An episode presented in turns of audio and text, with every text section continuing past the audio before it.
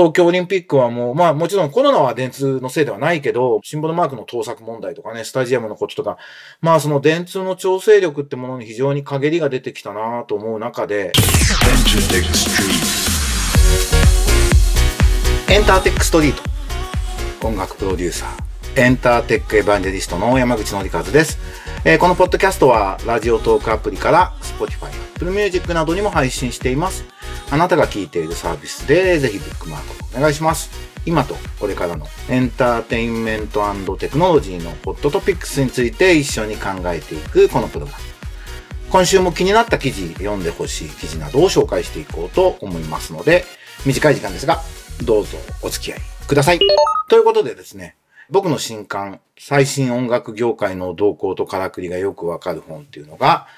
8月13日に発売されて、え1週間ほど経ちましたが、えこのポッドキャスト聞いてる方は読んでいただけたでしょうか？そろそろね、反響とか反応とか文句とか出てくるのかなと思って楽しみにしているんですが、8月の30日にオンラインでイベントやります。僕があのやっているニューミドルマンコミュニティっていうところのイベントとして、ミュージックテックレーダーボリューム28音楽業界本ダブル出版記念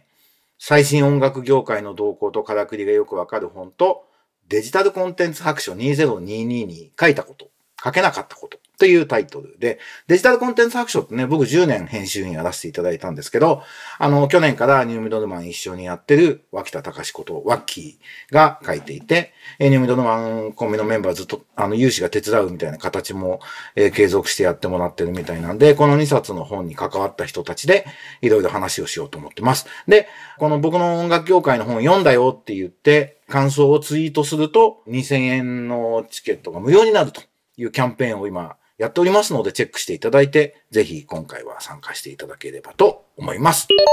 えー、それでは最近の気になったニュースいこうと思います。えー、温泉認識サービスシャザムが20周年。特別なプレイリストが公開っていうニュースがあります。シャザムってね、あの、今 iPhone には標準装備されるようになったスマートフォンで自分が気になった曲を流れてると、それをスマホでこのアプリを立ち上げてかざすと、どの曲かわかるっていうアプリです。で、このプレイリストっていうのは、そのシャザムの過去の20年間のランキング？要するに、興味持たれた曲ランキングなんですよね。偶然耳にして。こうやってすごくなんか魅力的な楽曲とか一つの基準になり得るチャートですよね。で僕はあの、ぜひ、その起業家とかサービス、新規事業を作りたいっていう人は、ぜひシャザムをチェックしてもらいたくて、まあ、一つのなんか典型的な成功事例だと思うんですね。2C のサービスの。なぜかというと、単機能でサービス1個だけなんですよ。今僕5秒ぐらいで、10秒ぐらいで説明できたじゃないですか。スマホをかざすと曲がわかるアプリなんですよ。このね、単機能で、で、この単機能を押しで、この単機能にまつわるところをどんどんどんどんどんどん充実して、その精度を上げていってってことをやってやってやって、まあ最後これね、アップルにエグジットっていうか、アップルに売って、まあでもね、iPhone の標準装備になっているっていう素晴らしい結果なわけですよね。まあ僕的にはね、Spotify にプレイリストがないのがちょっと残念だってツイートはしちゃったんですけど、まああの、シャザムの成功事例っていうのは、あの、すごく、まあある種 Spotify も成功事例ですけど、シャザムってすごく technology driven で、単機能を極めることによって、そこの UI、UX って言いますけど、ユーザー体験を高めていくことで、え、良くしたという意味では、ぜひ参考にしていただきたいサービスだと思います。僕も未だによく使います。それから次のニュース。飲食店検索で Google 初のトップに。グルメサイト離れ進むと。食べログやグルナビより Google がトップになったと。飲食店予約サイトテーブルチェックが飲食店を検索するときの手段を調査したっていう、まあ、データだそうなんですが、86%が使っていると。グルメサイトは60%まで、61%まで落ちているっていう話なんですよね。僕ももう結構前かな、インスタグラムが割と日本でも広まっていった時に、今若い子はお店インスタで探すって話を聞いて結構ぶっ飛んだんですけど、そんな風に使うんだと思って。なんで、ここにもね、インスタを、で、今、イケてる飲食店でインスタのアカウントだけで運用してるお店多いですよね。イケてるお店ほどそうだなというふうに僕の行きつけの店も大体そうなんで、インスタ見て、あ、やってんだ今日はとかってチェックすることが多いなと思います。あの、これね、すごい時代の流れ、IT サービスっていうか情報の流れの一個象徴的な例だなと思います。この件は、あの YouTube の3分 MBA っていうチャンネルで、あの、ゴンゾの石川さん、元ボストンコンサルのトップコンサルタントでもある石川さんと僕で、これはどういうことなのかと。石川さん曰くこれもう Web3.0 に向かってるんだよと。食べ道具とかグルナビとかっていうプラットフォーム型はもう古くなってるの象徴だよって語っていて、まあ僕もそれに意見には賛成なんですけど、えー、ぜひその、あの YouTube も見てもらって、この出来事を掘り下げてみていただけるといいなと思います。えー、それからね、これ大事件ですね。五輪組織委員会高橋元理事を逮捕。受託収賄の疑い東京地検特捜部と。これなかなかなんか昭和の終わりを象徴する出来事だなって思うんですよね。まあ電通ってね、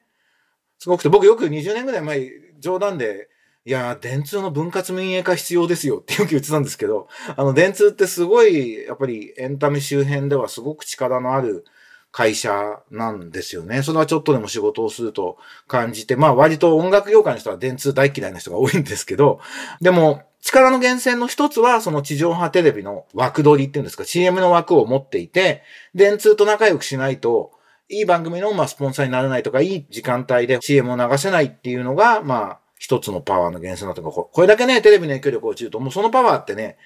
じゃあやなくていいやっていうね、YouTube 広告にしますっていう時代になってるっていうのが、えー、一つの衰えだと思うんですけど、もう一つの電通の力ってやっぱりその、政界、財界、世の中、芸能界、諸々のなんか、なんつうのかな、調整力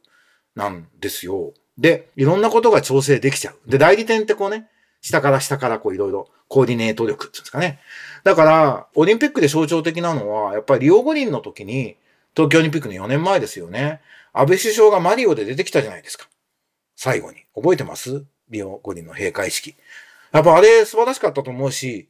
いやー、俺電通もちろん好きじゃないけど、これすげえな、電通じゃなきゃできねえなって、あの閉会式見てて思ったんですよね。でもそっから4年、5年も6年経ったことになるんですか？東京オリンピックはもう、まあもちろんコロナは電通のせいではないけど、シンボルマークの盗作問題とかね、スタジアムのこととか、まあその電通の調整力ってものに非常に陰りが出てきたなと思う中で、まあその電通の力の源泉でもあるスポーツ界の政治力、調整力の、まあ、ドン的な人が、お前犯罪者だって捕まったってことなんですよね。で、まあ、地検特捜部がこんだけのことをやるってことは、これも有罪にして必ず懲役実刑で刑務所入れる気だっと思うんですよね。この高橋さんっていう方を。僕別にお付き合いないんで、そこには特に思い入れもないんですけど、まあ、昭和型の利権ビジネス、利権の構造を使って大きなお金を動かしていく中で、公選間にお金を取っていくっていうビジネスモデルがもう本当に本当にあの日本で少なくとも終わってるんだなっていうことの象徴で、それ自体は僕はとても良いことだと思っているので、まあ、それをね、なんか検察がやるっていうのはちょっと気持ち悪いんですけど、でもまあ時代の変化の象徴だなというふうに、えー、思って見ています。なんで昭和型の利権を作っていく、ブラックボックスを作って、えー、うまくやるっていう考え方はもう終わったっていうことを、なんかこの事件は象徴してるなと思います。ですからもう一つ、これはアメリカの裁判所のニュースです。AI は特許を取得できない。発明者の条件は生身の人間であることって。あるあの発明家が自分の作った AI で特許を取ろうとしてダメだよって言われたってニュースで。これ自体はそりゃそうだよねって話なんですけど、なんかその、今ね、DAO っていうね、ディセントラライズっていう自動会社っていう、Web3 の中のやっぱりすごく主要な概念である法人格みたいなものをアルゴリズムでルールをあらかじめ決めておいて、その中で会社を回していきましょう、みたいな概念が言われてる時に、その話を考えるのとすごく似てるなと思って、AI が特許を持ったら何が困るのかを、何が良くないのか、その、いや、法律的にできませんって話は別にこれただルールなんで、法律変えるか変えないかって話になるんだけど、法律変えるか変えないか決めるためにも、AI が特許を持つとどんなデメリットがあるのか、どんなメリットがあるのかってことを、議論するタイミングに来てるんじゃないかなと。特許ってのも一つの、それこそね、ある意味利権のルールなんで、特許権が高くで売り買いされるっていうのももしかしたらちょっと時代遅れになり始めてるかもしれない中、AI というかアルゴリズムに特許権的なものを持たせるっていうのは一つの回答になり得るんじゃないかな。そんなことを考えるいい機会なんじゃないかなと。そんな風にこのニュースを思いました。から最後に、アメリカン航空が、超高速旅客機、東京サンフランシスコが6時間っていうのを20機で買ったと。